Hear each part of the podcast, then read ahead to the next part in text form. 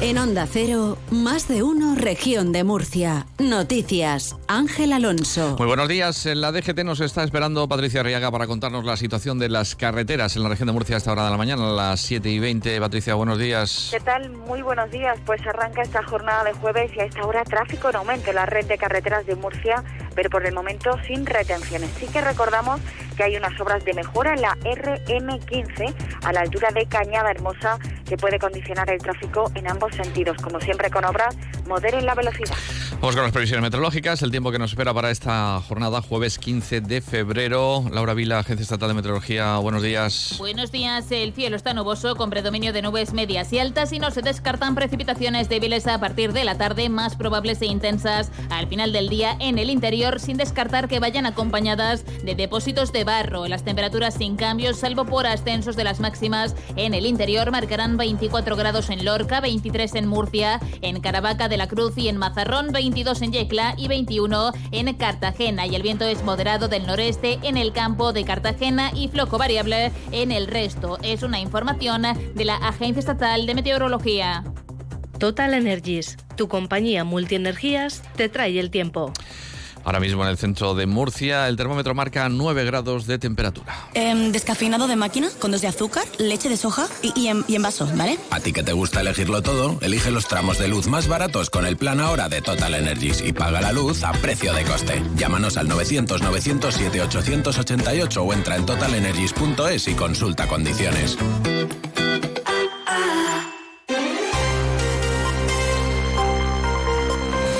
Agricultores que se concentraban a las puertas de la Asamblea, unas 200 personas, bloqueaban ayer por la tarde las entradas y salidas del Parlamento y han zarandeado incluso el coche oficial del presidente de la Comunidad Autónoma, Fernando López Miras, cuando abandonaba o intentaba abandonar la Cámara tras su comparecencia ante el Pleno, por lo que López Miras ha tenido que regresar al garaje. Este era el sonido de ese momento.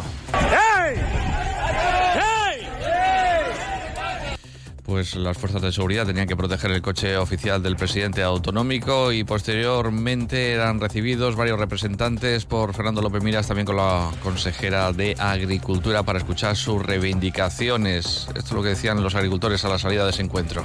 Nada, le hemos transmitido que las mismas reivindicaciones que hemos dicho abajo, eh, también le hemos transmitido que sentíamos que bueno que hayan habido momentos un poco tensos porque eh, al final la gente está muy nerviosa, está muy tal Hemos intentado aguantarlo lo máximo posible, pero la gente quería que el presidente, ver al, ver al presidente. Pues, Entonces, pues bueno, pues ya está, ¿no? Al final hemos, eh, se ha decidido que subieran tres, cuatro personas, se han subido tres, cuatro personas, se ha hablado con el presidente, se ha concretado que se van a revisar primero que todos los, vamos a pasar a todos, como ya hemos dicho, a todos los grupos parlamentarios, eh, todas las reivindicaciones que llevamos de todo el tema de normativa que afecta a la región de Murcia, a Madrid y a, Bruselas, para que los vayan traspasando cada uno a quien le corresponda.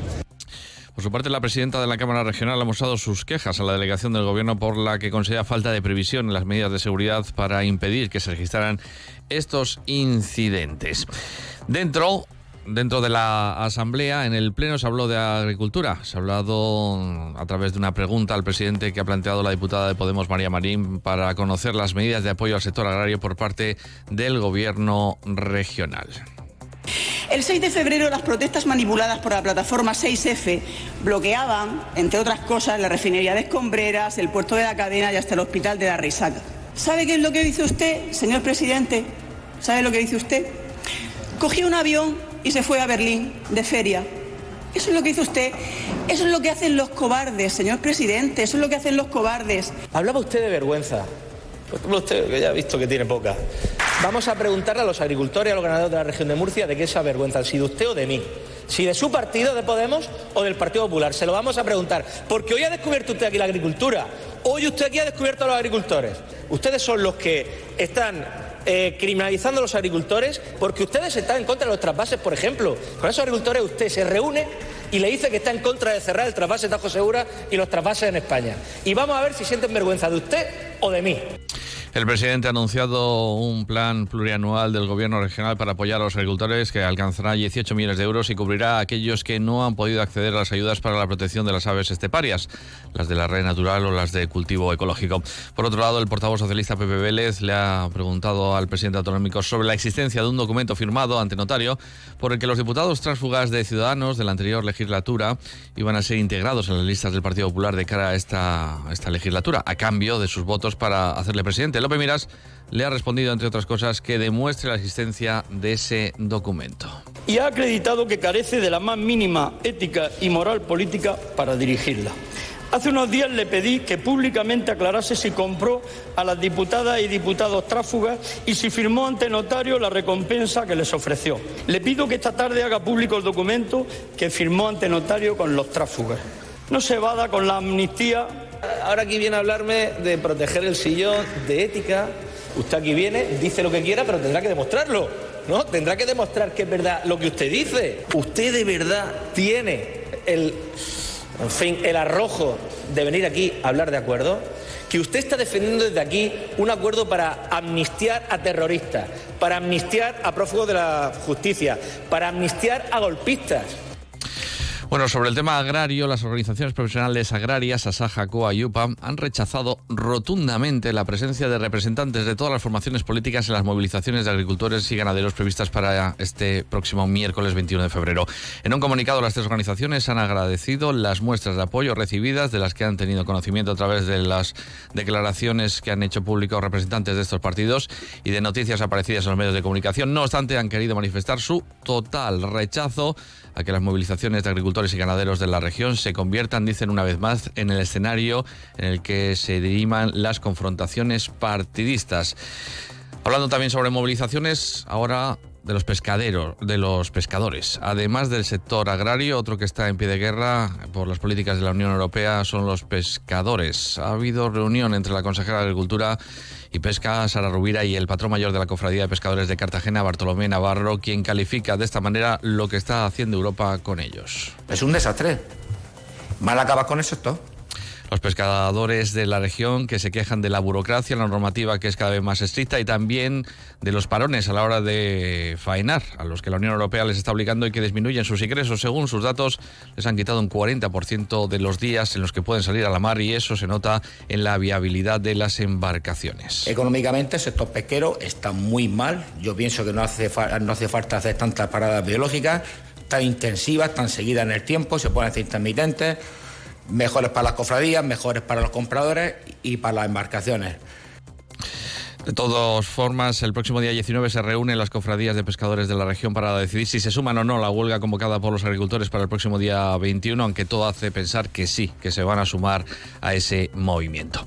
Les contamos también que el presidente del gobierno, Pedro Sánchez, ha visitado las instalaciones de la desaladora de Torrevieja en Alicante, que ha calificado como la mayor planta de toda Europa. Sánchez ha puesto en valor las obras de ampliación que permitirá incrementar la capacidad de producir agua desalada en un 50% al pasar de 80 hectómetros cúbicos a 120. Por otro lado, ha defendido que todas las administraciones tienen la obligación de colaborar entre ellas y respetarse frente a la sequía. Porque este no es un problema de una u otra comunidad autónoma, de un u otro eh, territorio, no es un problema de una u otra vertiente hidrográfica, no es el problema de una u otra cuenca. La sequía nos incumbe a todos, nos afecta a todos. Y, y si una parte ve con angustia cómo se secan los cauces y se vacían los embalses, todos, todas las administraciones tenemos la obligación de responder como el gran país que es España. Y debemos hacerlo con solidaridad. Les contamos también que el consejero de Fomento e Infraestructuras, José Manuel Pancorbo, se va a reunir las próximas semanas con el operador de alta velocidad Irio para intentar aumentar la oferta de servicios en la región. Así lo ha anunciado durante su comparecencia en el Pleno de la Asamblea Regional, en la que ha expuesto la línea y objetivos de su consejería. He anunciado que las próximas semanas me voy a reunir con la operadora Irio porque todos sabemos eh, pues que ha sido una grave decepción la llegada del AVE a Murcia. Las frecuencias no son las deseadas, la duración del trayecto tampoco. Bueno, con la duración, hasta que no se abra la línea Cartagena-Chinchilla, pues poco podremos hacer, pero por lo menos vamos a intentar mejorar las frecuencias. Todos sabemos que en primavera llegará a Wigo y esperemos que Irio también vea importante e interesante eh, estar en la región.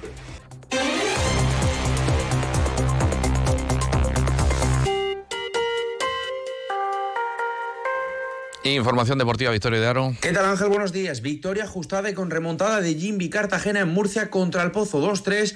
Se llevaron los meloneros el derby. Alcaraz comienza hoy su andadura en el ATP 250 de Buenos Aires y a las 6 de la tarde arranca la Copa Endesa. Primer partido entre Luca Murcia y el Real Madrid. Que tengan buen día. Hacer deporte o a ese dolor de